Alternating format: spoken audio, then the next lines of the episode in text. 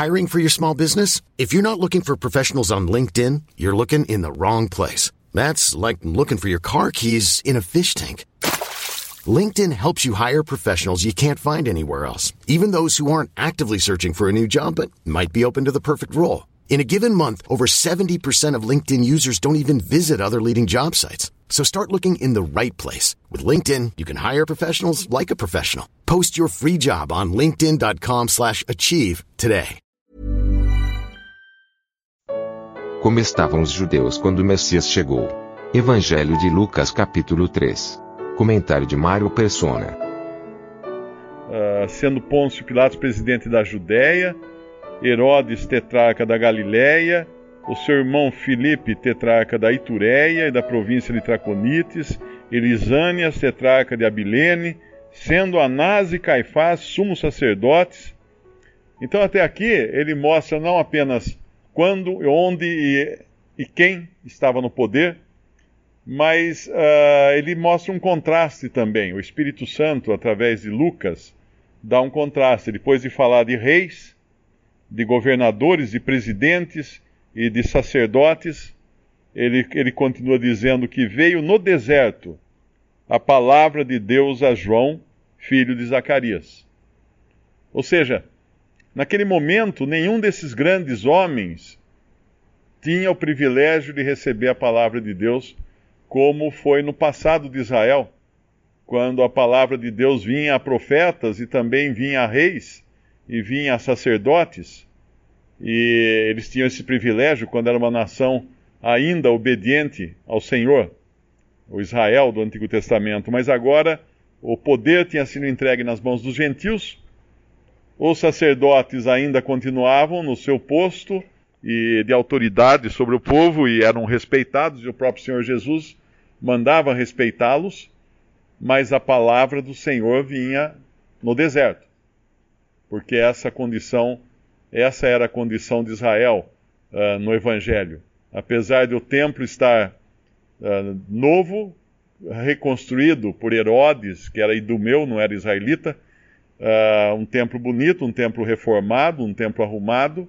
grandioso, não tanto quanto o de Salomão, mas grandioso para a sua época, e, e mesmo assim é no deserto que a palavra de Deus vem. Em tempos de ruína, Deus vai falar com um remanescente sempre. É isso que nós encontramos ao longo de toda a história de Israel e também da história da igreja. Ele não vai habitar nos grandes palácios, não vai uh, mostrar a sua vontade a reis, a governantes, a, aos poderosos, mas aos humildes. E esse agora é João, o profeta, o profeta que era o maior de todos os profetas que já tinha existido até então, mas que era o menor no reino de Deus. E esse profeta João, que nós sabemos por outra passagem que ele se vestia de, de pele de camelo e comia mel e gafanhoto, ou seja, nada a ver com César, com Pôncio Pilatos, com Tibério, com Filipe, com Traconites, Lisânias, Anás e Caifás que viviam em, em pompa e circunstância, nada a ver com eles. Uh, era um homem simples vivendo no deserto. É assim que Deus agora vai falar com João, o profeta, João Batista. E é importante entender algo que às vezes se perde uh, muito, uh, entender que nós estamos lendo um evangelho quando a igreja ainda não existia. Todas as pessoas citadas aqui, inclusive João, e depois os outros os discípulos de Jesus não são cristãos no sentido que nós conhecemos hoje, eles são eles são israelitas, eles são judeus, melhor dizendo. Eles uh, aqueles que o Senhor Jesus curava, ele devia uh, eles deviam ir ao templo oferecer os sacrifícios que eram exigidos segundo a lei.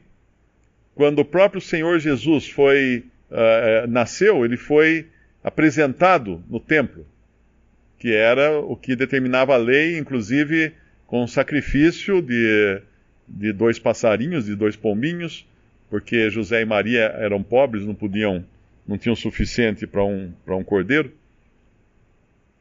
E quando nós entendemos isso, nós entendemos também uh, muitos erros que acontecem na cristandade, por exemplo, um templo, não é?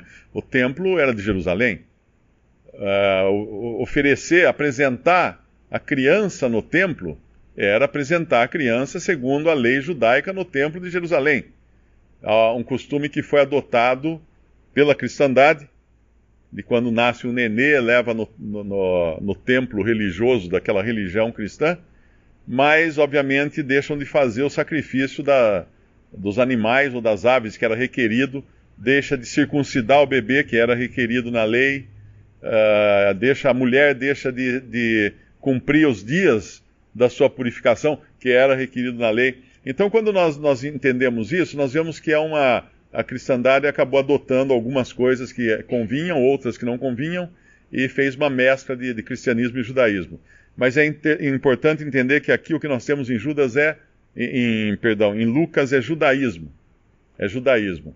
E além, é, por, por, por melhor que Israel estivesse nesse momento, ou os judeus estivessem nesse momento, porque as, dez, as outras dez tribos já estavam espalhadas, por melhor que eles estivessem, com um templo novo, com um sacerdócio ainda estabelecido, sem a idolatria que havia nos últimos dias da, do Antigo Testamento, quando nós lemos no Antigo Testamento, nós vemos que eles estavam imersos em idolatria.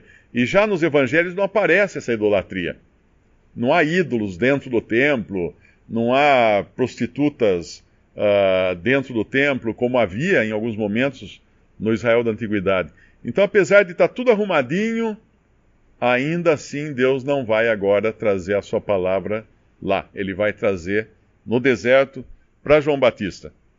E, e, esse, esse João Batista nós encontramos aqui, uh, versículo, versículo 3: percorreu toda a terra ao redor do Jordão, pregando o batismo de arrependimento para o perdão dos pecados segundo o que está escrito no livro das palavras do profeta Isaías, que diz: Vós do que clama no deserto, preparai o caminho do Senhor, endireitai as suas veredas. Há duas coisas aqui. Uma, a pregação dele não é a pregação que hoje nós fazemos. Nós não pregamos um batismo. Uh, nós não pregamos, e muito menos um batismo de arrependimento para perdão de pecados. Uh, nós pregamos o evangelho da graça de Deus. Nós não pregamos o evangelho do reino que João Batista pregava, que ele anunciava: arrependei-vos porque é chegado o reino de Deus. Os judeus tinham do que se arrepender, porque eles tinham desonrado a Deus, eles tinham idolatrado, eles tinham se afastado de Deus, eles tinham que se arrepender. O gentil, o, o pagão, ele chegou agora, ele não sabe de nada, ele, ele tem que crer em Jesus como seu Salvador para poder que os seus pecados sejam, sejam então perdoados. E outra coisa inter interessante aqui também é o versículo 4, quando ele fala, segundo o que está escrito no livro das palavras do profeta Isaías, que diz: Voz do que clama no deserto. Esse é João Batista, então. Preparai o caminho do Senhor. Esse é Jesus. Endireitai as suas veredas. Agora, o que é interessante nesta passagem? Que ele está citando Isaías. Isaías, uh, na nossa Bíblia, ela foi adaptada né, no Antigo Testamento, e as passagens onde fala, fala de Jeová foram adaptadas para Senhor, a palavra trocada para Senhor.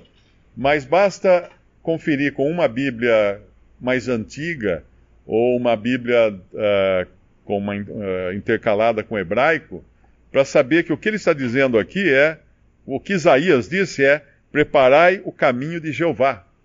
Era, era esse o anúncio de, de João Batista. Porque Jeová estava agora na terra, na pessoa do Senhor Jesus, que é o mesmo Jeová do Antigo Testamento. Por isso que quando ele, ele nasce, ele é chamado de Emanuel, por quê? Significava Deus conosco. Não, não menos que o próprio Deus conosco. Deus e homem, o Filho de Deus feito homem. E essa é apenas uma das muitas passagens nas Escrituras que revelam a divindade do Senhor Jesus. Esse batismo de João, lá em Marcos, capítulo 1, a gente vê mais alguns detalhes de como acontecia esse batismo. Marcos capítulo 1, versículo 4. Apareceu João batizando no deserto e pregando o batismo de arrependimento para a remissão dos pecados. Uh, esse, esse, essa remissão de pecados era, era uma questão administrativa aqui, porque Cristo ainda não tinha morrido para pagar os pecados, pra, então era um, era, um, era um reconhecimento do estado em que eles estavam, uh, como até descreve aqui, que o irmão citou esses dois casos, daqueles que pediam mais do que era devido, daqueles que tratavam mal os outros, daquele... então era, eram as práticas diárias dos que estavam, obviamente, que praticavam contrariamente à lei de Deus. Mas não era uma, não era uma salvação. Aqui não tem o efeito daquele que crê no Senhor Jesus e é salvo. Aquele que pode já uh, imediatamente ter a certeza dos seus pecados todos perdoados e certeza de vida eterna.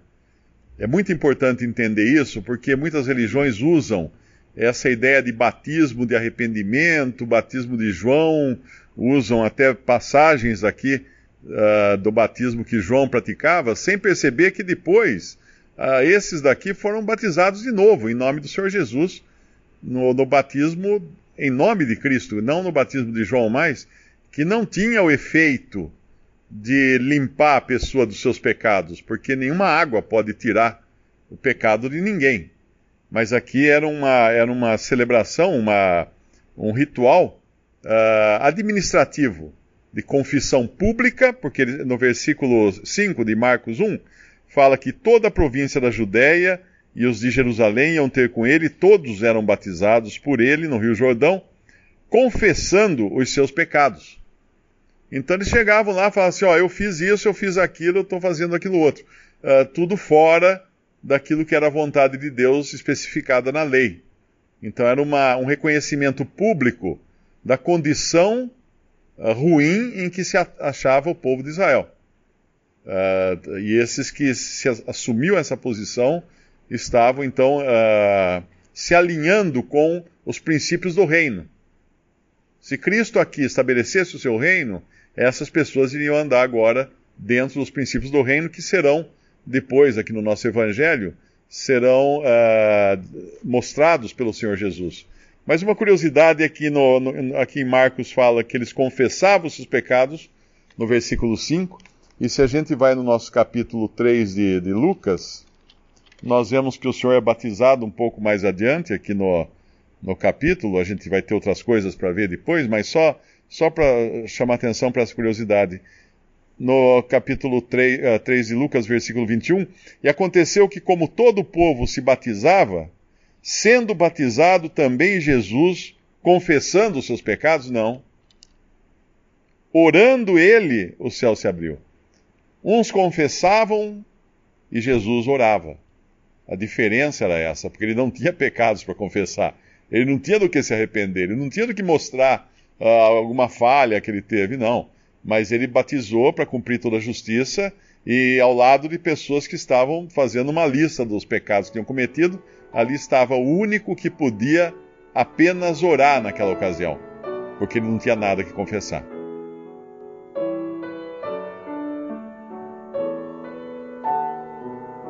Visite respondi.com.br. Visite também 3minutos.net.